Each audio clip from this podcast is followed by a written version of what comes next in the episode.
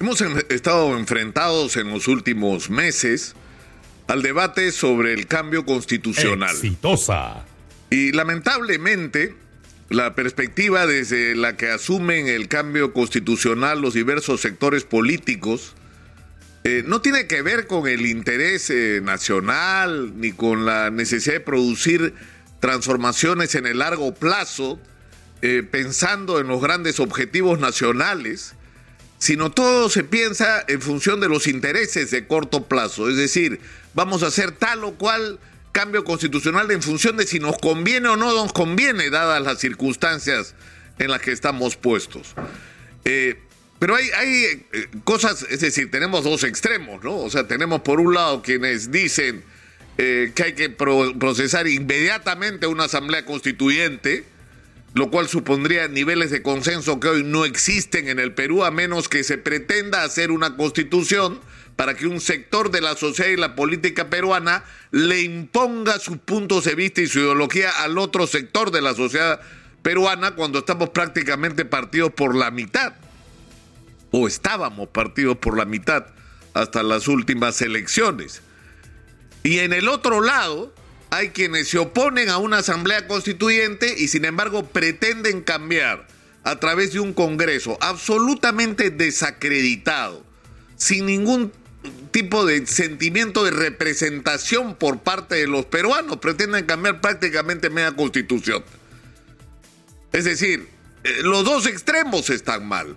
Y lo que no se está haciendo con responsabilidad, que es lo que deberíamos hacer, es establecer los parámetros o los espacios para determinar qué es lo que tenemos que cambiar la discusión eh, en la Constitución e ir a los debates de fondo que van desde el modelo económico o, los capítulos, el capítulo económico de la, de la Constitución, el papel del Estado, si debe tener un lugar o no, y si tuviera un lugar distinto al que la Constitución le asigna, cuál sería y bajo qué condiciones o el tema este de los contratos ley, o es decir, hay muchísimas cosas que discutir en términos de materia económica.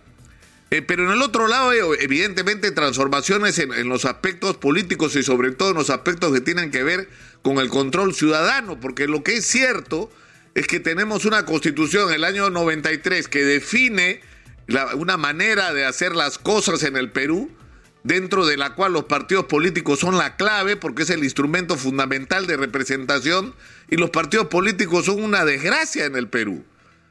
Y la señal más eh, evidente de lo que son los partidos políticos es la última elección interna. Solamente el 10% de los inscritos han participado en la elección de quienes los van a representar en las próximas elecciones. Esa es una señal de una profunda crisis que, como hemos dicho, solo puede significar tres cosas. O a la gente le interesa un comino, a la gente inscrita, o la gente que está inscrita siente que no se va a respetar su voluntad porque los partidos son democráticos. O puede significar una cosa peor todavía, que las listas de supuestos afiliados no son tales, no son reales, son números inflados, que la realidad de la militancia efectiva de los partidos es ese 10%. Entonces, hay que producir un cambio significativo en el sistema de representación política en el Perú. Los partidos tienen que convertirse en instrumentos reales de representación, porque si no estamos hablando tonterías. Es decir, estamos hablando sobre una ilusión que no existe. Un gran sistema democrático basado en los partidos políticos y los partidos políticos son una porquería. No tiene ningún sentido. Al igual que hablamos del tema de la libertad de expresión y lo que hemos hecho en realidad es cambiar a Montesinos por el grupo de comercio, que finalmente son lo que, así como el señor hacía y deshacía, el grupo de comercio hace y deshace con la opinión pública en el Perú lo que quiere. O por lo menos lo hacía hasta que apareció este medio alternativo que es exitosa y que por eso ha cobrado la importancia que tiene, porque corresponde al interés de la gente y no a otro. Pero hay un asunto que es gravísimo, que es el tema de la corrupción y el control sobre el presidente de la República. Es decir, ¿cómo es posible que tengamos una lista, que, es decir, todos nuestros expresidentes o están presos o van camino a la cárcel o se suicidaron para no ir presos o se escaparon del Perú para no ir presos? Es nuestra realidad. Entonces la pregunta es no debió ocurrir que las investigaciones sobre eh, la actuación de los presidentes en relación a casos como el de corrupción esté permitido por la Constitución y no prohibido como está hoy? Porque la Constitución de lo que el 93 lo dice es una cosa absurda, absurda. No puedes acusar al presidente durante su mandato más que por traición a la patria. Oiga, y si lo descubrimos robando, ah, no, te tienes que hacer el hasta que acabe su mandato. Eso dice nuestra Constitución.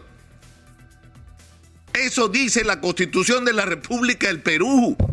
Es decir, que tenemos que aceptar, que aceptar que si tenemos un presidente que nos está robando, tenemos que hacer como si eso no estuviera ocurriendo. Es más, es lo que se ha hecho en todos los gobiernos anteriores. Y por eso hemos estado enfrentados a la situación que una vez terminado su mandato, los presidentes han casi, si la justicia hubiera sido célere, eficiente, lo que lamentablemente no ha sido en las últimas décadas, han debido pasar de Palacio de Gobierno al Palacio de Justicia y a la cárcel. Pero la Constitución impide supuestamente acusar al presidente. Ahora está claro que la Constitución impide acusar, pero no lo impide investigar y que esas investigaciones debieron procesarse contra los anteriores presidentes de la República en el momento en, en el que se determinó que estaba o podían estar implicados en la comisión de algún delito. Y lamentablemente no se hizo. Entonces, ahora se está haciendo con el presidente Castillo. Está bien. Está bien que se haga. Pero eso, nos lleva a la necesidad de una discusión sobre que en la Constitución debería ser posible no solamente el investigar al presidente, sino incluso acusarlo y en función de esa acusación suspenderlo en el ejercicio de su mandato e incluso destituirlo como presidente. Eso debería ser posible constitucionalmente ante un delito tan grave como el de la corrupción que tanto daño le ha hecho al país y tanto daño le ha hecho a la República. Porque lamentablemente nuestra constitución tendría que hablar en términos más explícitos de, de, corrupción, que es un mal que nos ha agraviado durante toda nuestra historia republicana. Entonces, esa es la situación en la que lamentablemente estamos.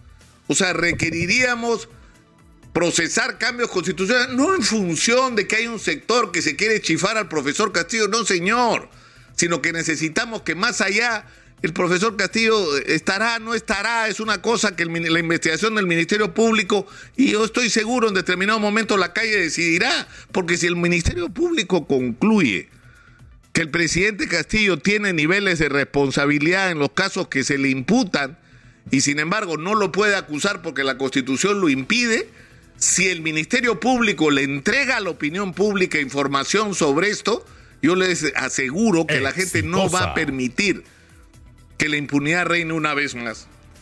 Pero la responsabilidad es en este momento del Ministerio Público. Sin embargo, hay que procesar un cambio no en función del presidente Castillo, sino en cómo debería, cómo debieron ser las cosas y cómo deberían ser de acá para adelante cómo deberían ser de acá para adelante. El artículo 117 de la Constitución tiene que ser modificado al igual que otros artículos de la Constitución.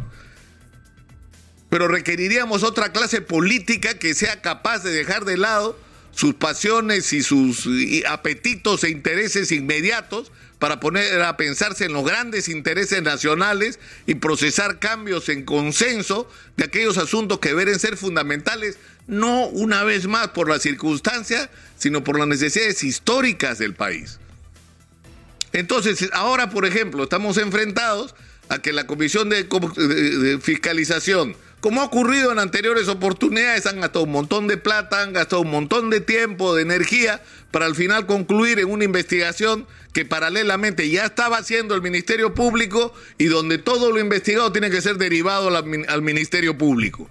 Entonces la pregunta es, ¿para qué nos sirvió esa investigación si no hay a partir de estas investigaciones los mecanismos que, que permitan hacer lo que debería hacer en una circunstancia como esta?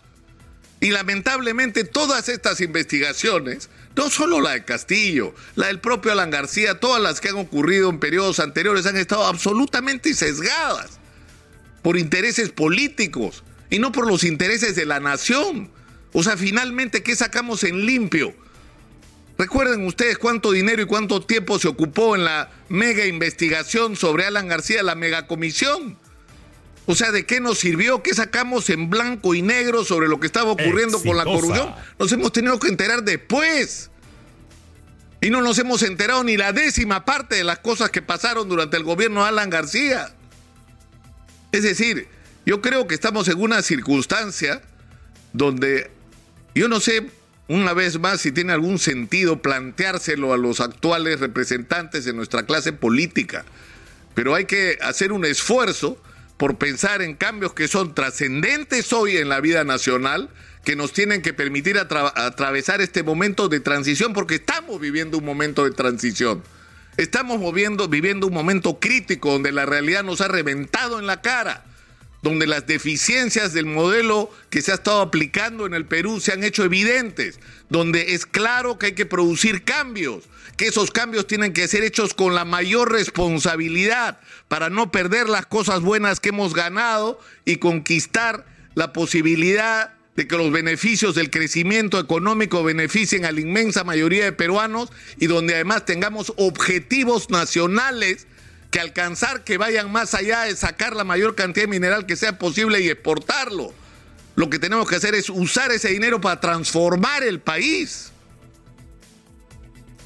Para transformar el país. Y eso supone cambios a nivel constitucional también, por supuesto que sí pero tienen que ser mirados en esa perspectiva y no en la perspectiva cortoplacista y absolutamente, eh, yo no sé sinceramente cómo definirlo, patética de lo que es hoy la mirada de nuestra clase política.